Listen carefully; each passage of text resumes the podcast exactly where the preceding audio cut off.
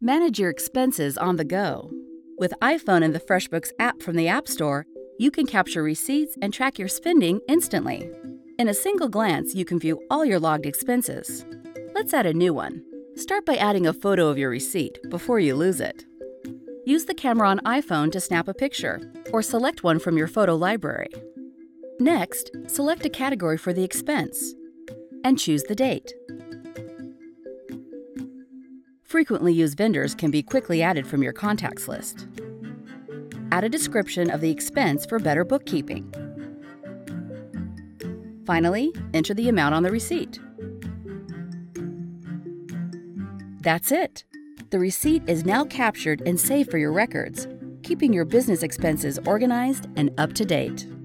Discover more ways iPhone can run your business with powerful apps from the App Store.